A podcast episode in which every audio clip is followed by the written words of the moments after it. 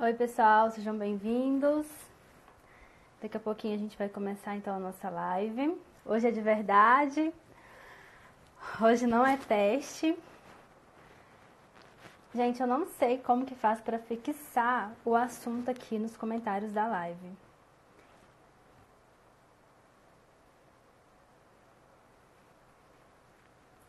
O chefe já chegou, Pablo. Lili, Judinho, cheio de amigos aqui. Quem eu não conheço, sejam bem-vindos também. Ei, Luiz.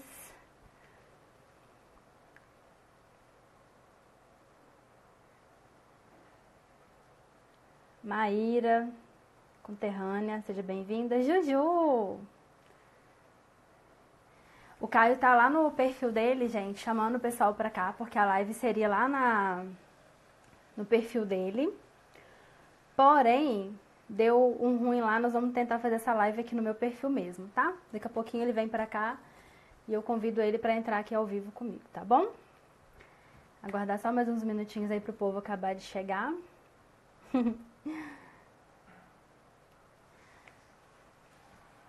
Gente, eu acho que o tema da live não tá fixado aí, né? E eu não consegui colocar e não sei como coloca.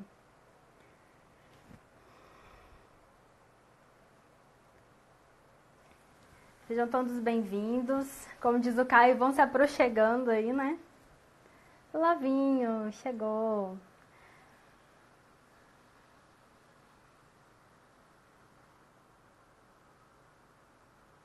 Vou esperar o Caio vir lá do perfil dele pra cá, que ele tá convidando a galera pra vir pra cá.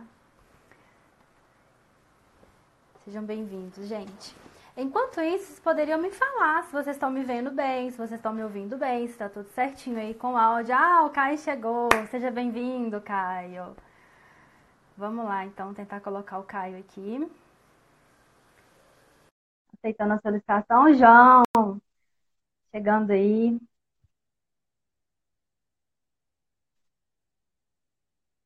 Gigi, Ale, sejam bem-vindas.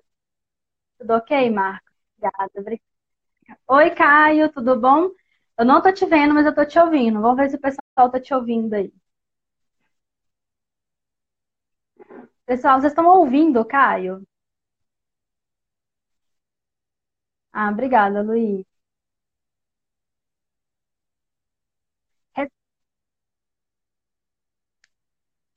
Obrigada, Sandra.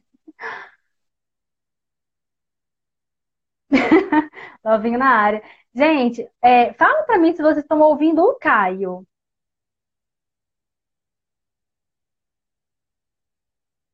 Ah, o pessoal tá respondendo que não, não estamos. É, eu vou te derrubar e vou te convidar. Peraí.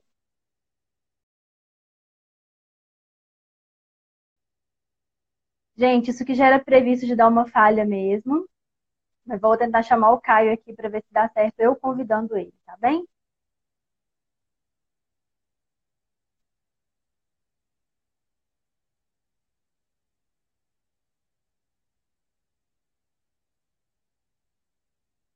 Vamos aguardar o Caio aqui.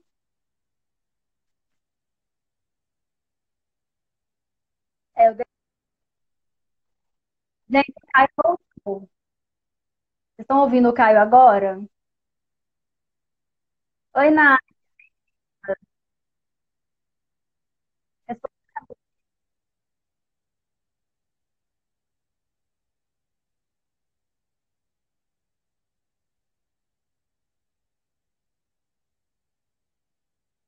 Hum, Vocês não estão ouvindo o Caio? Ainda não. Poxa vida. Tá bom.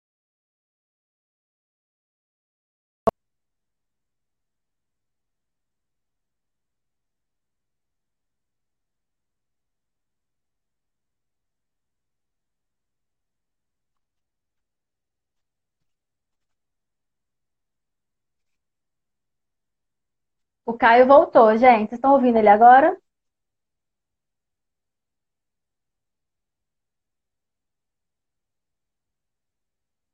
pessoal falou que meu áudio começou a travar. E nada do Caio. Ah, seu áudio melhorou muito agora.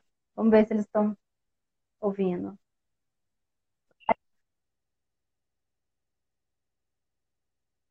Gente, o Caio tá falando, vocês estão ouvindo?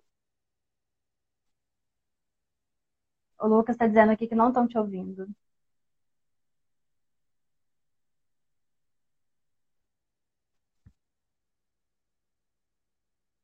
Ah, tá de brincadeira. Me, me manda um convite, cara. Tenta me mandar um convite para entrar aqui. Vou te derrubar, tá?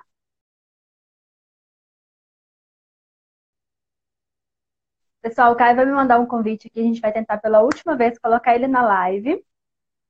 Se por acaso ele não conseguir entrar, vou ter que encarar isso sozinha. Foi isso que ele estava me falando aqui agora, tá bom? Ó, o Caio mandou solicitação. Vou aceitar aqui. Vamos ver se ele entra agora. Meu áudio continua bom, minha imagem tá legal aí.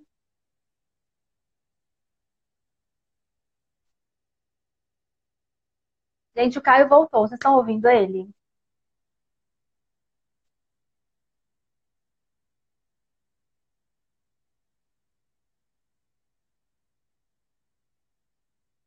É, esse sim é pro Caio?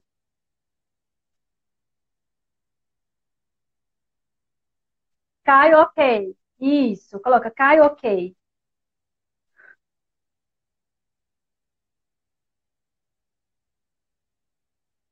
O pessoal tá, ah, o pessoal tá colocando aqui não agora. Esse tem assim, gente, coloca o que que vocês. Caio não. Aí o Judinho colocou, Caio não.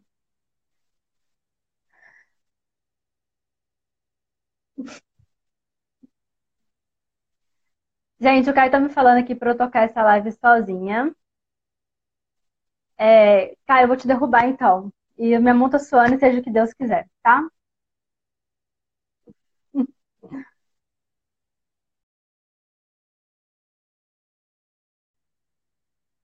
Bom, pessoal, é, essa live está acontecendo porque é a convite do Caio.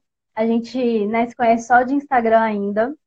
E vou ter que tocar aqui sem ele mesmo. E como eu tô no perfil do Caio, toda live do Caio é sem mimimi, então bora lá. É, antes de mais nada, eu quero dar boas-vindas para vocês que estão vindo do perfil dele aqui para o meu perfil, estão me conhecendo hoje, vi que uma galera começou a me seguir hoje. E obrigada, Lili, pelo incentivo aí, tá? E vocês estão me dando assim o que vocês têm de mais valioso. Então, assim, eu quero honrar isso que vocês estão me dando de presente, que é o tempo de vocês, tá bom? Caio, fica quem está nos comentários, tá? Obrigada, Gi, obrigada a todos vocês aí. Então, vou me apresentar. Eu sou a Lu, sou a Luciana, sou da terrinha do Pão de Queijo, sou mineira aqui de Barão de Cocais. Estou é, pertinho de BH, uns 90 quilômetros da capital. E eu fiz ciências contábeis, me formei há 10 anos. Mas eu só estou contadora há meses, gente. Tem uns um pouquinho aí. Eu, quando eu entrei na contabilidade, onde eu trabalho hoje, que é na Secom, faz três anos que eu tô lá, eu não tinha CRC, eu não precisava, não pensava mais em prestar o exame de suficiência, né? E a Ju, minha amiga que está aí, me ajudou, me motivou. É, e aí eu resolvi fazer o exame de suficiência. O ano passado fui lá, tirei meu registro e falei, cara, eu vou encarar a contabilidade de frente. E assim, eu tô apaixonada, apaixonadíssima pela minha profissão. E é, a minha formação é, em contábeis, assim, foi muito superficial, acho que como a maioria das faculdades hoje, né? Então, assim, eu saí da contabilidade, da faculdade odiando contabilidade. Hoje, assim, eu sou apaixonada, né, pela minha profissão. E em relação a DISO, é, eu queria falar para vocês, assim, a minha história com a construção civil. Antes de vir para a contabilidade, não sei se o Caio sabe disso, se a gente comentou isso, né? Caio, eu trabalhei na construção civil há, é, durante 10 anos, né? Então, assim, tudo que é envolvido ali na construção civil é, me, me, me mobiliza. Né? É uma coisa que eu gosto demais. E aí, lá na contabilidade, eu comecei a trabalhar com a DISO, porque a Sara, que é a nossa gerente lá, que fazia a DISO no escritório, ela precisou de sair de licença maternidade, a DISO caiu no meu colo. Só que assim, eu não gosto de fazer as coisas muito no automático. Como eu não sabia muito do que, que se tratava, eu resolvi estudar isso. E o ano passado, quando eu fui para o MBA da BSSP, é, professor e aluno da BSSP na live hoje, né? É, o professor Fernando Sampaio, né, amigo do Caio, muitos de vocês devem conhecer, ele falou comigo, Lu, come a instrução normativa 971. Você achou o novo ouro, que é a DISO. Eu falei, gente, quem acha pote de ouro não pode ficar rico sozinho, né? Então, assim, a gente tem que dividir o que a gente tem de informação. E é para isso que eu tô aqui hoje. Chega de blá blá blá. Não, chega de mimimi, né? e vamos então de conteúdo. Pessoal, é o seguinte. Eu fiz uma colinha aqui do lado. É minha primeira live. A mãozinha tá suando. É, então eu fiz uma colinha aqui, de vez em quando eu vou desviar o olhar, porque eu preciso me orientar, porque é muito conteúdo, é muita coisa para a gente conversar aqui hoje. Então, vamos lá. É, eu não sei que você, se vocês estão chegando né, do perfil do Kai, já tem o costume aí com a Diso, mas assim, no meu perfil, todo mundo que eu conversei, assim, toda a maioria dos contadores, é, eles não conhecem é, nada sobre a Diso. Às vezes já ouviu falar, mas muito superficialmente e tal. E aí, é, eu queria, assim, dar uma nivelada mesmo, a gente dá uns conceitozinhos básicos aqui, tudo, para a gente chegar na DIS, na regularização de obras, tá? Então, a gente vai falar muito aqui da Instrução Normativa 971, tá? Gente, não vai para live sem papel e caneta, então anota isso. IN 971, lá no artigo 322 tem o conceito do que é uma obra de construção civil. Então, obra de construção civil é a construção, a demolição, a benfeitoria ou acréscimo de qualquer edificação que é fixada ao solo ou ao subsolo, tá? É, Paula, o Caio até me sugeriu de fazer esse material, mas não daria tempo, tá? Então, é, mais para frente, se for possível, porque esses dias eu estou muito arrochada de atividade já, a gente prepara o material e disponibiliza isso até através do canal do Caio mesmo, tá bem? Então, vamos lá. É, então, é, o conceito de obra. A gente tem, então, a construção, demolição, acréscimo, benfeitoria em edificações é, agregadas ao solo e ao subsolo. Esse é o conceito de obra de construção civil. Quer pegar um conceitozinho mais completo? Lá na Instrução Normativa 971, no anexo 7, tem a descrição completa de tudo ligado à construção civil, seja obra, seja serviço. Guarda essa informação que daqui a pouquinho nós vamos ela, ela de novo, anexo 7 da Instrução Normativa 971. E aí, um outro conceito que é importante a gente colocar aqui é quem são os responsáveis, então, pela obra e, por consequência, da contribuição previdenciária devida por conta de haver a obra de construção civil. E isso está lá no artigo 325 da IN 971. Então, os responsáveis pela obra são é, o proprietário da obra, o dono da obra, o incorporador, o condômino e a empresa construtora, tá? Esses, então, são os responsáveis. E quando eu comecei a fazer a DIS, eu comecei né, a estudar a instrução normativa, uma coisa que me, me dava bastante dúvida, e que talvez pode ser a dúvida de alguns aqui também, é a diferença aí do proprietário do imóvel e o dono da obra. Então, o proprietário do imóvel é aquele que tem a posse do imóvel, tá?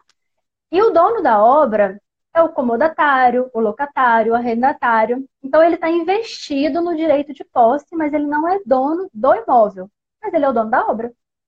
Então, por exemplo, eu aluguei um imóvel é, que não tinha garagem. Comprei um carro, é, ligo para o locador e falo, olha, eu queria construir aqui uma garagem e tal, colocar meu veículo lá. É, posso fazer a obra? Ah, pode fazer. Eu vou contratar a mão de obra. Eu sou a dona da obra eu tenho que fazer a regularização desse acréscimo que está sendo realizado nesse imóvel, tá? Então, muito cuidado aí o pessoal da atividade imobiliária. É, sempre é, tem a, a, situação, né, de às vezes ter que fazer alguma melhoria no imóvel, sobretudo quando há é, situação aí de arrendamento, né, e tudo, às vezes a pessoa quer fazer uma adequação ali e tudo. Se houver acréscimo de área, tem que haver depois a regularização dessa obra, tá bom? É, e lá nesse artigo 325, no parágrafo único, tem uma situação que é o seguinte: a pessoa física, que ela é dona ou executora da obra, ela tem que fazer o recolhimento da contribuição previdenciária nos mesmos moldes que a pessoa jurídica. Então, é, a, a, contribuição previdenciária ela é devida quando prestou serviço esse mês, a gente tem que fazer a retenção, a gente tem que fazer o recolhimento do, da contribuição previdenciária no mês seguinte, né? E aí, É, a mesma coisa que é para pessoa jurídica, vale para pessoa física também. Então, se você está contratando mão de obra para sua obra, você precisa fazer o recolhimento da contribuição previdenciária nos mesmos moldes que a pessoa jurídica, tá? E como que a Receita Federal, que é quem faz a fiscalização disso e depois libera né, a certidão negativa de débitos da sua obra quando regularizada, como que ela começa a ter essa informação da sua obra? Funciona da seguinte forma. É, quando a gente vai construir, o que, que a gente faz? Um projeto. E aí esse projeto, ele tem que ser validado pelo órgão fiscalizador, que é a prefeitura. Então a gente leva ali o projeto, leva a planta na prefeitura, a prefeitura, é, se tiver tudo ok, vai te permitir é, construir. E aí, quando ela te permitir isso, ela vai te dar um documento, que é o alvará de licença para construção. Nesse momento, você que é responsável, né, a pessoa que é responsável, seja física ou jurídica, que é responsável pela obra, ela já contraiu ali uma obrigação, que é de cadastrar a obra no Cadastro Nacional de Obras, que é o CNO. O CNO, ele foi ele está substituindo a, a, o SEI, que é o cadastro específico do INSS, né? É, lá na instrução 1845 de 2018, é essa instrução normativa que instituiu o CNO. Quem está com obra antiga antes de 2019, já tinha um SEI cadastrado, é, o SEI, o número não muda, tá? A única coisa que tem que ser feito é migrar o SEI para o CNO. E isso é feito lá na Receita Federal, no portal do ECAC, tá? É, e é muito simples de fazer, mas para isso tem que ter o certificado digital ou código de acesso para poder fazer. Ou então, você tem que ter a procuração da pessoa responsável da obra para fazer isso por ela, né? Então, nós contadores podemos fazer isso através da nossa procuração, tá? E o Cadastro Nacional de Obras tem uma obrigatoriedade de ser feito é, em até 30 dias após a emissão do alvará, após o início da obra. E a data de início da obra, pessoal, é a data do, da emissão do alvará, tá? Isso é muito importante. Quando a gente vai preencher a DISO, fica lá, ah, quando começou a obra e tal não é o dia que chega o primeiro saco de cimento na obra. Não é o dia que é, primeiro, é, que é registrado o primeiro funcionário na obra. A data de início da obra é a data da emissão, da expedição do alvará de licença para construção, tá? É, só um, um parênteses aqui. O CNO, gente, quando a gente vai cadastrar, ele, de, ele demora 24 horas para ficar liberado para a gente conseguir fazer os lançamentos que precisam ser feitos lá na DISO. Então, por exemplo, no caso de pessoa física, que às vezes procura a gente para fazer regularização da obra, é, faz esse cadastro né, do, da obra antes, quando ele não foi feito, perdeu o prazo, não, não, não, não tem choro, tem multa, né, por conta de não ter feito o cadastro na, na época certa, dentro do prazo de 30 dias, mas saiba que no dia que você faz o CNO, não, não tem como fazer o cadastramento da DISO no mesmo dia. Tem, ela libera. Falam 24 horas depois, mas assim, eu já tive que esperar até três dias para ficar liberado, tá? É, a Paula está dizendo aí que lá no Paraná a prefeitura já gerava o SEI, junto com o Alvará. Paula, aqui na minha cidade, aqui em Barão de Cocais, também é assim, tá? Isso porque a prefeitura está cumprindo a legislação. É, na Lei 8212 de 91, lá no artigo 50, é, fala da obrigatoriedade das prefeituras informar para a Receita Federal quando uma obra começa e quando ela termina, ou seja, quando, quando emite o alvará e quando emite o habite, tá? Aqui em Barão de Cocais, gente, é automático. É, colocou o projeto lá, a prefeitura aprovou, foi expedido o alvará, Dentro de 30 dias já tem o CNO tá cadastrado já automaticamente, tá? A gente até consegue saber porque o CNO, quando começa com 60, ele vem de cadastro automático, quando começa com 90, você que cadastrou, tá? É assim. A Rosana tá falando que travou, tá travado para todo mundo aí, gente, é só para ela.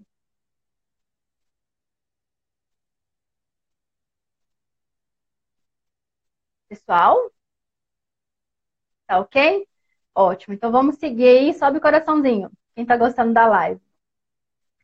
É... Então, a gente já falou da, da nossa obrigação da, do CNO, né? Então, vamos citar aí, gente, quem que está é, dispensado né, de fazer o cadastro de obra. A dispensa do CNO está lá no artigo 4 da IN é, 1845, tá? E lá cita as dispensas. Os serviços de construção civil, que estão destacados lá no anexo 7. Não falei agora há pouco que a gente ia precisar dessa informação?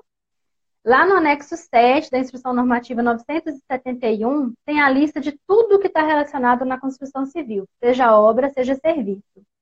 Aquelas atividades que estão destacadas como serviço ou serviços, elas estão dispensadas do CNO, não tem que fazer cadastro da obra, tá bom? Um exemplo, é, manutenção, serviço de manutenção de rede elétrica, artigo 1845, Paulo é, manutenção de rede elétrica, serviços de pintura e sinalização de rodovia, de aeroportos, é, são os serviços que não precisam de fazer o, o CNO, tá?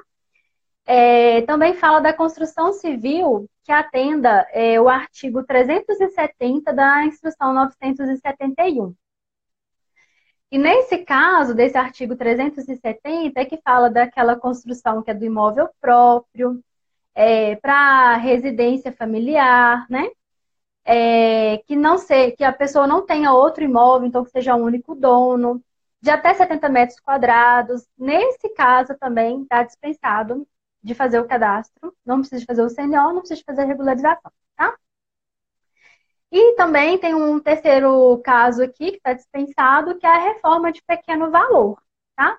E o conceito da reforma de pequeno valor, gente, vai estar tá lá no artigo 322 da instrução 971, que é aquela situação do a reforma ela não pode ser ultrapassar o valor de até 20 vezes o salário, o teto do salário de contribuição, né, vigente, e não pode haver acréscimo de área.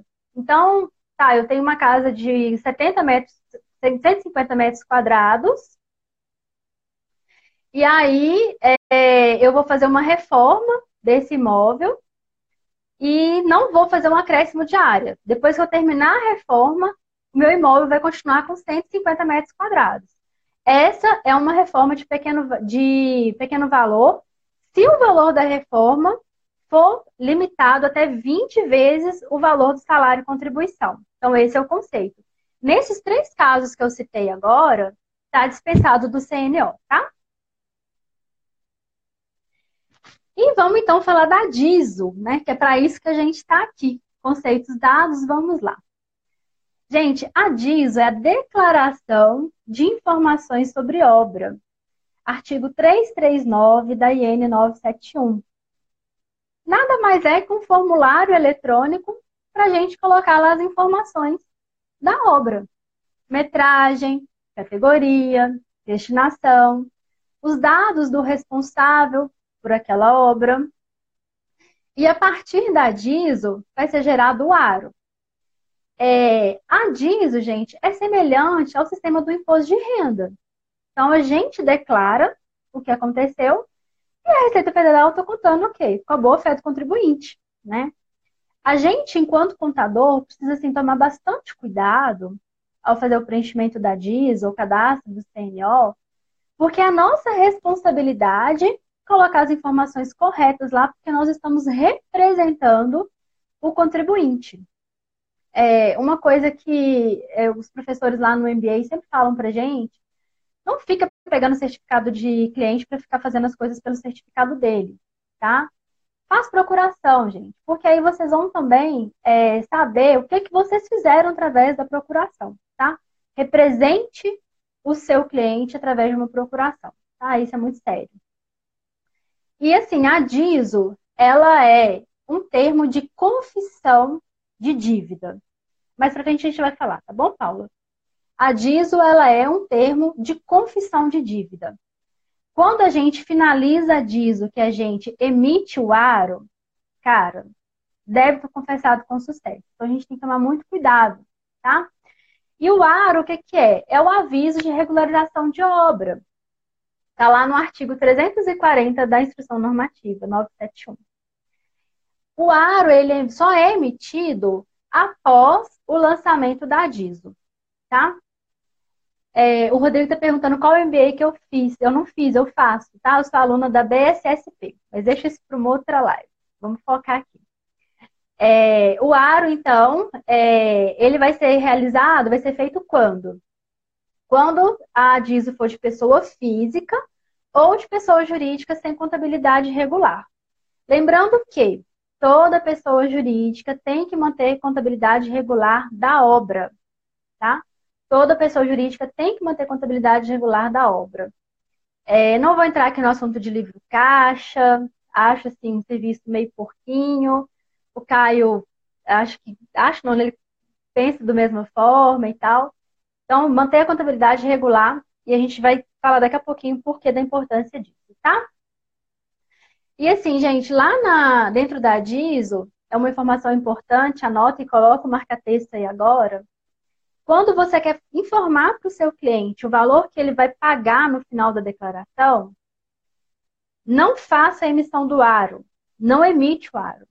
Apenas gere o aro. Vá lá na opção gerar aro. Lá nessa opção gerar aro, você vai conseguir ver o valor que o seu cliente vai ter que pagar em relação àquela obra. Se tiver algum, alguma coisa ainda para pagar, né? Se você colocar a opção de emitir aro, acabou. Débito confessado com sucesso. A DISO foi finalizada. Tem como reverter? Tem como, mas, gente, é o ó do Borogodó. Por erro meu, já tive uma situação de cliente meu, Que eu fui lá e emiti o aro ao invés de gerar aro. E aí foi aquela confusão. Fiquei meses mandando petição para a Receita Federal, pedindo para abrir de novo a, a DISO, para eu conseguir editar e apurar de novo o aro, porque estava faltando área de redução. É um inferno, gente. Então, cuidado.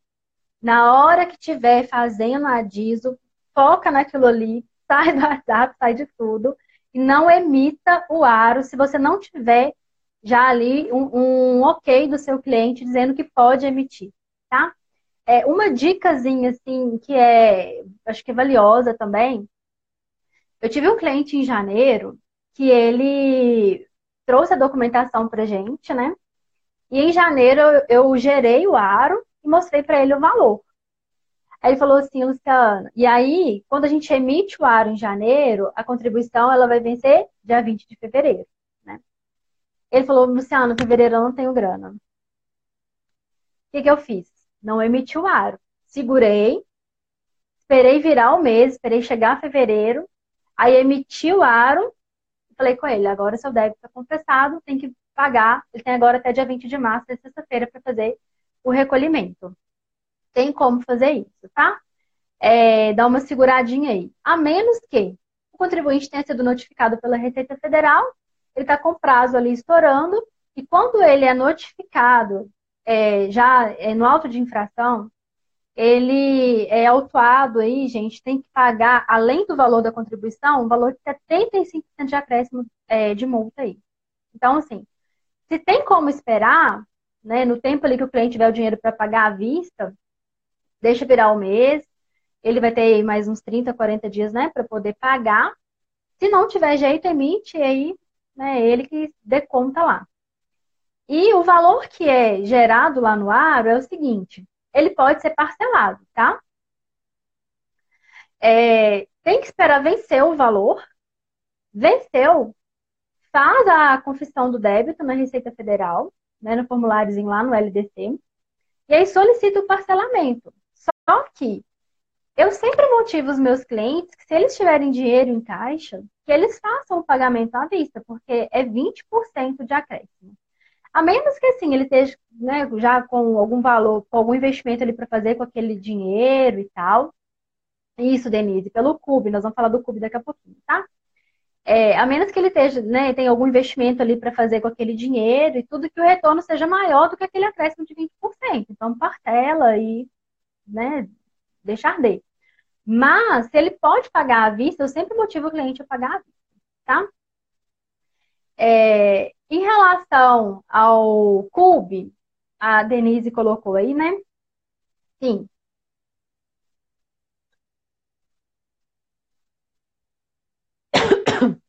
Desculpa, gente.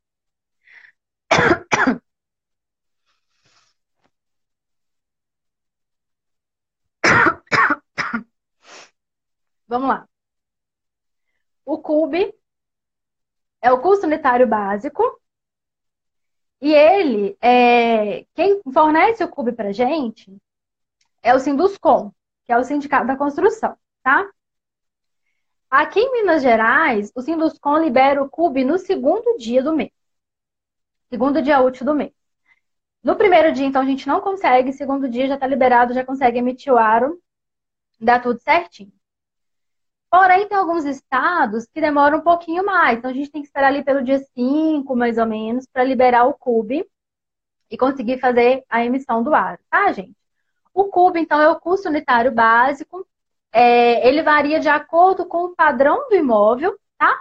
E o padrão do imóvel se divide em padrão baixo, padrão médio, padrão alto. E está relacionado à quantidade de banheiros que tem na edificação. Então, o imóvel com até dois banheiros é, padrão baixo, com três banheiros padrão médio e com quatro banheiros ou mais padrão alto, tá? Sim, varia por estado, tá, Juninho? É por estado. Cada estado tem um valor.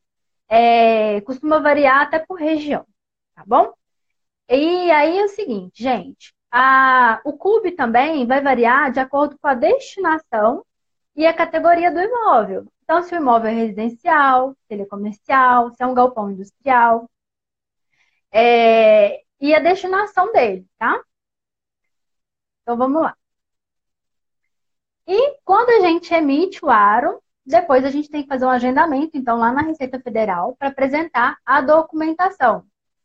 Tem um caso que não precisa de ir na Receita Federal, no finalzinho da live, fica aqui que eu vou falar que caso que é esse, porque isso é uma novidade tem pouquinho tempo que está rolando, que é o fluxo automático de liberação do CND, tá? É, depois, então, que a gente emitiu o aro, precisa ir lá na Receita Federal e apresentar a documentação. A listagem dessa documentação que tem que levar na Receita Federal está lá no artigo 383, tá? Da IN 971. E nesse artigo tem uma lista, assim, gigante de documentos. Mas, gente, não fica juntando aquele monte de coisa para ir para a Receita Federal totalmente desnecessário. Ainda que o agente da Receita Federal exija essa documentação é, da gente, não precisa. Coloca a instrução normativa junto e vai só com um documento. Mas esse único documento, ele tem que ser capaz de comprovar a metragem do imóvel, a categoria dele e a destinação. Se nesse único documento, que tem que ser um documento de órgão oficial, um documento da prefeitura, né? Se esse documento conseguir é, comprovar, então, metragem, categoria e destinação, não precisa de levar um camalhaço de coisa para a Receita Federal, tá? Durante toda a instrução normativa, tudo que fala em relação à documentação, gente, é, sempre está lá assim, quando solicitado, tá? Então, quando solicitado, apresente documento extra. Se não foi solicitado, não tem que ficar levando um monte de coisa, tá? Até porque tem atendente que detesta. Ninguém está caçando um monte de papel em cima da mesa, né? É, normalmente, o que é que eu levo para comprovar? Se a obra está pronta, já está liberadinha, eu levo a BIT, né? Eu coloco ali o alvará para comprovar, às vezes, uma área que já está decadente, não vamos falar disso um pouquinho para frente.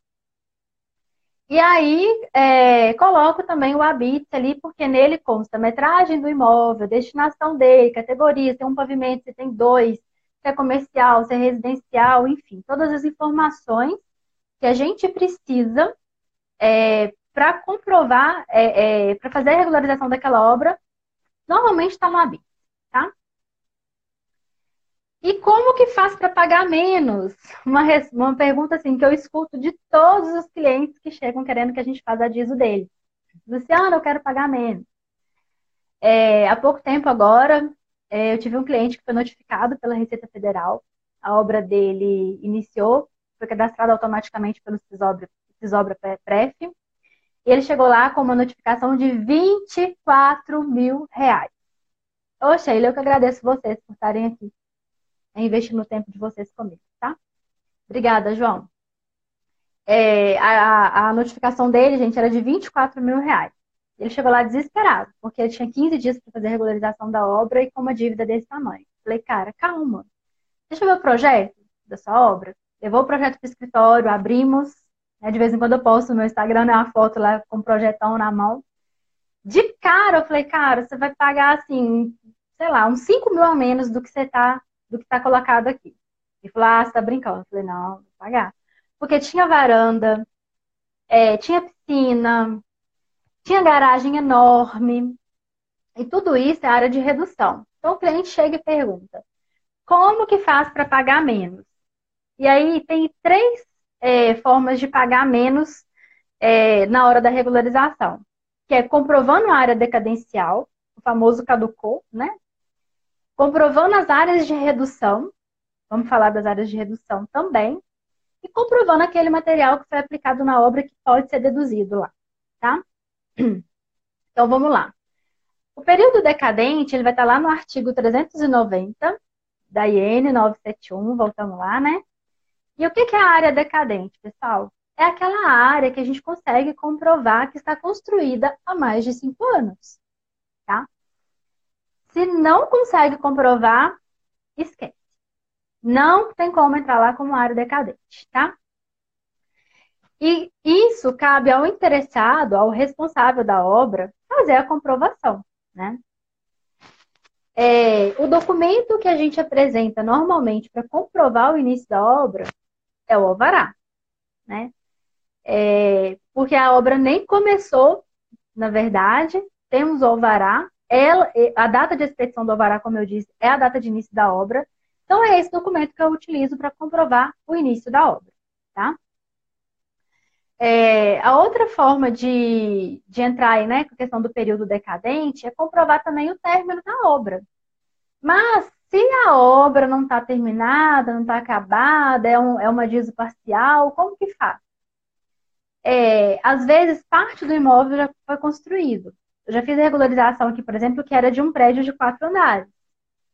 Quando a gente termina de construir o quarto, o primeiro já está pronto, né? Normalmente já está pronto às vezes já está até locando e tal.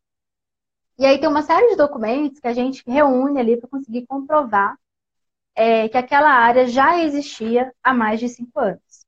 Então a gente tem que ter é, um contrato de aluguel, uma solicitação de instalação de luz, né, de água, a própria conta de luz e de água com o endereço do imóvel direitinho. Mas, gente, uma coisa é, bem relevante aqui é o seguinte: esse documento ele tem que ser contemporâneo ao momento que você quer comprovar como decadência. É, eu tive um cliente, por exemplo, que trouxe para mim um contrato de aluguel de 2012, 2013. Ok, já existiu o imóvel. Mas esse, esse documento que ele trouxe para mim, ele foi reconhecido firme em 2019.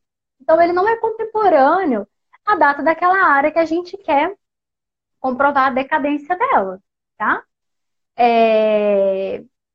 Consegue, consegue. Bergalani está perguntando aqui se quando tem, é, não tem alvará e tem o habite, se consegue baixar a obra. O habite é abaixo da obra, tá? O documento habite é abaixo da obra.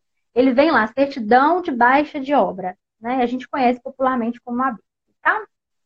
É, essa certidão que a Agi está falando aí, que é a certidão de decadência da prefeitura, gente, é a certidão, é a certidão de lançamentos, tá? Certidão de lançamentos é, do IPTU. Ele é um documento assim que eu uso muito para comprovar a área decadente. Às vezes a, a área não, é, sei lá, eu tenho um imóvel de 300 metros quadrados, mas eu consigo comprovar ali 200 metros já na decadência. Excelente. É, menos 200 metros aí para o contribuinte, né, para o nosso cliente. É, essa certidão de lançamentos, normalmente, ela vem assim. É, ah, informo que o imóvel tal, de registro tal, é, constava em 2000 e, coloco o ano, com área total D. Essa área total D, há mais de cinco anos, joga ela lá na DIS como área decadente, tá?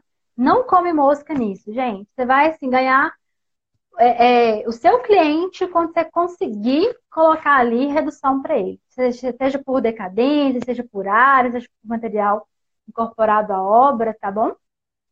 Então vamos seguir aqui.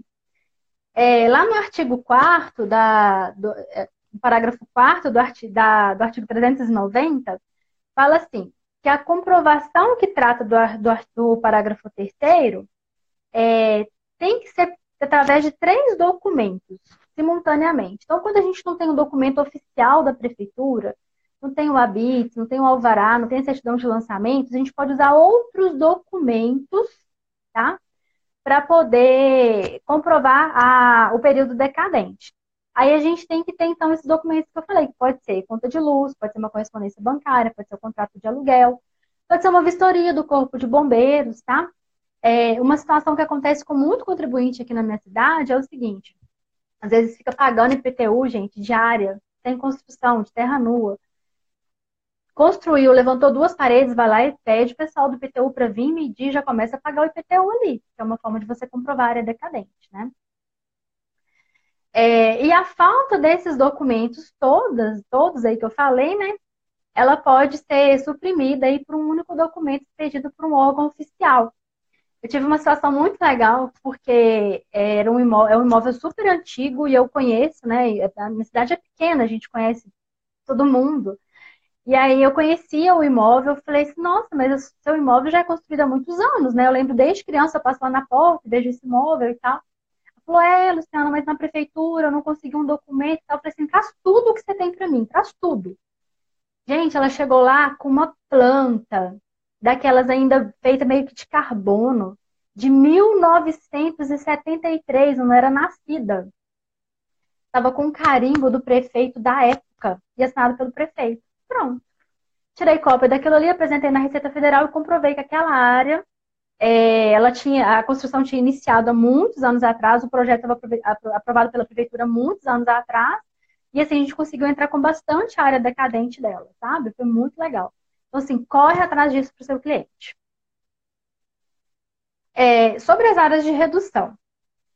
É, tudo que for área coberta, a gente consegue reduzir em 50%, e área descoberta a gente consegue reduzir em 75%.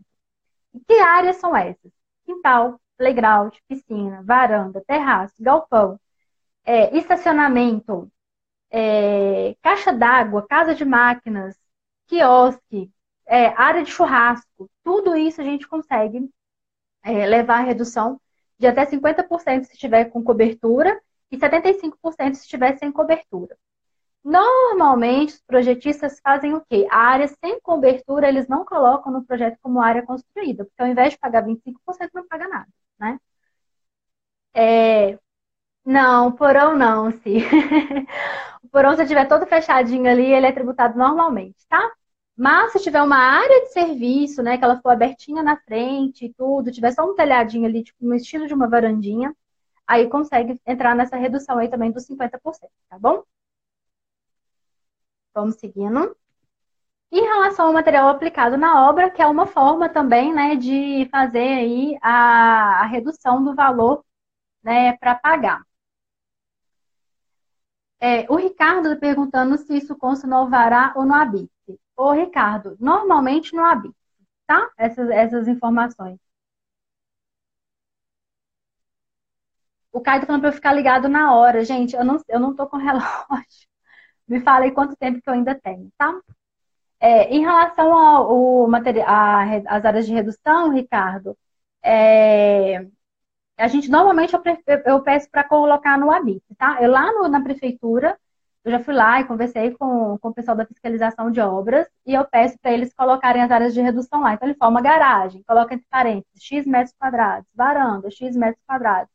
Ou através do memorial descritivo. Ah, Beleza, 15 minutos. Obrigada, amor. Então, é, através do memorial descritivo, se esse memorial descritivo tiver com as informações é, todas ali de área de redução e a prefeitura, né, colocar lá o carimbinho dela e tudo, esse documento passa a ser um documento de órgão oficial e aí leva isso para a Receita Federal e comprova essas áreas de redução, tá? Então vamos acelerar aqui em relação ao material aplicado na obra é, é aquele pré-moldado ou os componentes pré-fabricados, tá? É, como que a gente faz para comprovar esse material aplicado na obra? Gente, tem que tomar muito cuidado pelo seguinte: A nota fiscal, ela tem que ser totalmente relacionada à obra, tá?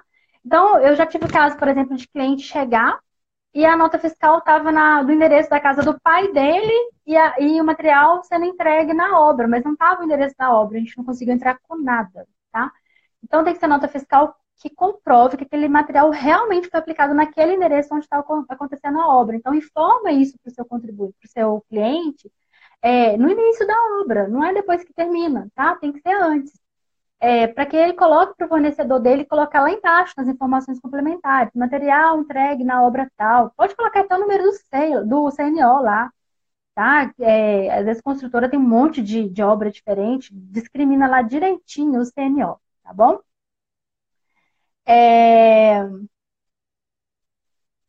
A outra coisa, o, a Clélia perguntando onde que encontra na instrução normativa sobre obra mista, alvenaria e madeira. Ô, Clélia, eu não sei de cabeça, mas me chama no direct depois da live, que aí a gente te responde isso, tá bom?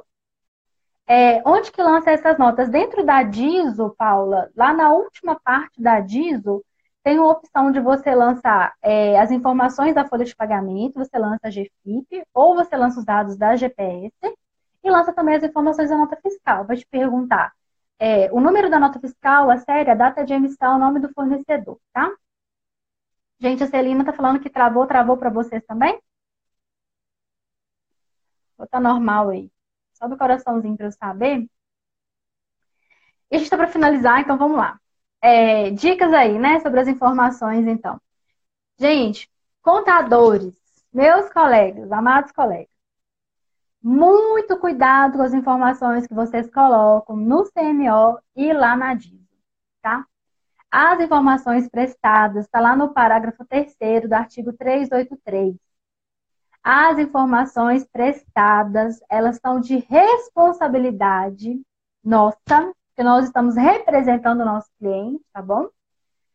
E a gente pode responder civil e penalmente por informações inexatas. Cuidado com as informações, gente. Cuidado com o que a gente coloca na dívida. A gente lá, ah, coloca lá a área de redução tanto, não sei o que, tal, tal, tal. Não faz isso. Não faz merda. Não joga teu, teu CRC no lixo, tá? Às vezes chega, ah, minha garagem é 50 metros, mas coloca em 60. Não faz isso, tá bom? A gente tem responsabilidade civil, tá? E a gente pode responder por isso é, a liberação da CND, de quem que é a responsabilidade? Se a obra for de pessoa jurídica, é de responsabilidade da, da jurisdição da Receita Federal, onde está o estabelecimento matriz. Então, às vezes, a construtora é lá do Paraná, vizinho lá do Caio, e está construindo aqui em Minas. A Receita Federal de lá, do estabelecimento matriz, é que vai liberar a CND, tá? É, se for pessoa, é, pessoa física, aí a CND vai ser liberada pela Receita Federal da jurisdição ali onde está a obra, tá bom? É, as áreas de redução já falei aí, né? Comprovar sempre através do ABITS, que o Ricardo perguntou. É, e vou para as perguntas aqui que eu recebi, tá bom, gente? É, colocaram lá, ontem eu abri a caixinha de perguntas, né? E veio assim: como que faz para regularizar o imóvel que só tem contrato de compra e venda? Então, quando você vai. Uma da, como que faz para regularizar o imóvel? O que é um imóvel regularizado? É um imóvel que está com a CND, é o imóvel que está registrado em cartório. Né? Então, você vai registrar esse imóvel no cartório, primeira coisa que eles vão te pedir é a CND. E para obtenção da CND, tem que fazer a DIS, tá? Então, é, mesmo que aquele imóvel é, não tenha assim, um, uma escritura que está passando de uma pessoa para outra, e assim, se já tem escritura, ele já está regularizado, mas às vezes teve algum acréscimo, alguma coisa, né? Tem que regularizar um outro pedacinho dele lá.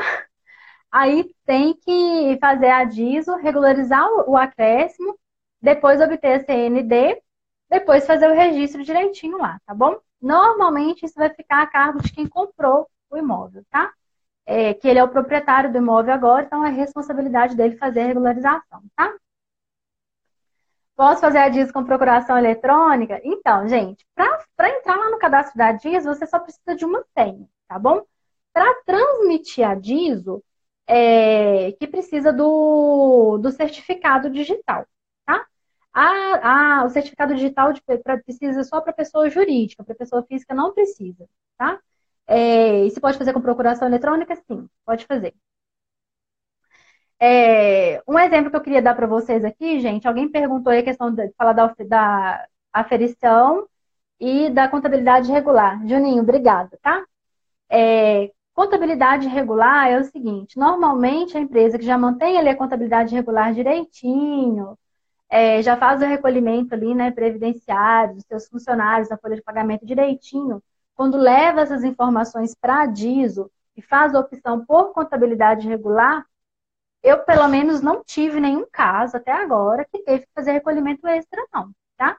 Aquilo que foi recolhido anteriormente já serviu ali, não precisou de fazer é, recolhimento posterior. Agora, um alerta, gente. É, uma. Oh, Caio, você me deixa emocionada aqui. Um alerta, gente. Uma outra seguidora me mandou aqui uma pergunta: quando que faz a DISO? Faz quando finalizou a obra. Só que tem um alerta aí. Se a minha obra está durando mais de cinco anos, aquilo que passou de cinco anos é decadente. Só que é decadente, mas aquilo que eu tive de gastos é, cinco anos atrás, eu também não, não vou poder usar. Então, por exemplo, se eu pego a, a fugiu. As notas fiscais do material empregado na obra, se ele tiver mais de cinco anos, eu não posso utilizar como abatimento. Se. Gente, vê se eu aguento um namorado desse aqui, olha. Se eu pego a GPS, tem mais de cinco anos, eu também não vou conseguir fazer é, o abatimento desse valor. Então, tá chegando ali na beirinha dos cinco anos, a obra não terminou, faz a DISO parcial, tá? Vou deixar a live gravada. Faz a DISO parcial, faz o aproveitamento disso que vocês pagaram, porque normalmente o pessoal está começando a construir onde que gasta mais ali, né? É, onde que está levantando e tal. Então, se assim, é um investimento de mão de obra muito grande, de pré-moldados, de pré-fabricados, então faz a DISO parcial, já faz o aproveitamento disso tudo que foi pago lá, porque depois que passou cinco anos, você tem um período decadente ali como benefício, mas você também não vai poder é, utilizar esse crédito, né? Da, das despesas que você teve, tá? Ai, gente, eu vou finalizar. eu acho que é isso. Eu tô. Ai, que bom que vocês estão gostando. Ah, o Carlos tá aí. Bem-vindo, Carlos. Que bom que você tá aí. É... Eu vou fazer meus agradecimentos aqui. Se alguma coisa ainda que vocês querem perguntar, vai mandando aí que talvez dá tempo de responder é, rapidinho. Mas antes que o Instagram derruba a gente, eu quero agradecer, Caio. Muito, muito, muito obrigada pela confiança que você teve em mim. A gente não se conhece pessoalmente ainda. Eu espero ser sua aluna em breve. Sou aluna só lá do Contabilidade Sem Mimimi, né? E tudo. É, quero agradecer o pessoal da Secom, meu chefe, Joaquim, que está aí, todo mundo que me ajudou né, nessa live, os, todos os meus incentivadores aí. Quem tá vindo do perfil do Kai, gente, obrigada por vocês terem, né, estarem aqui comigo. Como eu falei no início da live, vocês estão me dando o que vocês têm de mais precioso, que é o tempo de vocês, né? E assim, eu espero que eu tenha é, contribuído um pouquinho, né, do, do, nosso crescimento, porque eu acho que a gente cresce melhor quando a gente cresce juntos, né? É, agradecer o Lucas, meu noivo lindo, que está aí também, me ajudou em tudo, em cada detalhe para essa live o tio padre que me deu uma benção antes. Lu, você está intimada a fazer um aulão para ok, vai ser um prazer, vai ser um prazer fazer um aulão para seus alunos, tá bom? Um beijo para Floripa, claro. um beijo para esse Brasilzão. É, chupa coronavírus, porque ele não impediu que a gente estivesse juntos aqui, né?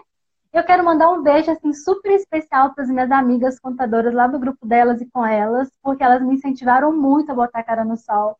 É minha primeira live, assim, eu estou muito, muito, muito feliz de vocês estarem aqui comigo e tudo. Meus pais que já estão ali deitados dormindo, escutando aqui falando alto e tal. E gente, vem para Minas, vem me conhecer pessoalmente, vem para Barão de Cocais, que é uma região tão linda, cheia de cachoeiras, cheia de coisa linda aqui para vocês conhecerem, tá? Espera baixar o coronavírus, depois vocês vão me conhecer. Ah, João, isso mesmo. Gente, amanhã tem live do Caio com o João Neto, contador. Vai ser lá no perfil do João Neto, vai ser sobre imóveis, né? No imposto de renda. Então não percam essa live. E é isso, gente. Acho que eu não tenho mais nada, não. Eu não sei se teve perguntinha aqui. E quem chegou hoje no meu perfil, sejam bem-vindos, viu, gente? É um prazer receber vocês na minha casa. Estou no meu quarto. Eu arrumei a cama só para receber vocês, tá? Eu sou bem bagunceira. Bom, gente, é isso. Isso, Sheila, vem sim. Depois que acabar esse coronavírus, vocês vêm pra cá. Ó, um beijo para todo mundo. Ah, gente, vamos tirar print? Deixa eu fazer uma carinha bem bonitinha aqui para vocês tirarem print e depois me marcar lá no Instagram de vocês. Eu vou repostar todo mundo. Ah, eu, Caio, acabou de falar. Gente, quem curtiu, manda essa live para um monte de gente aí, para depois a gente colocar mais conteúdo para vocês, tá bom?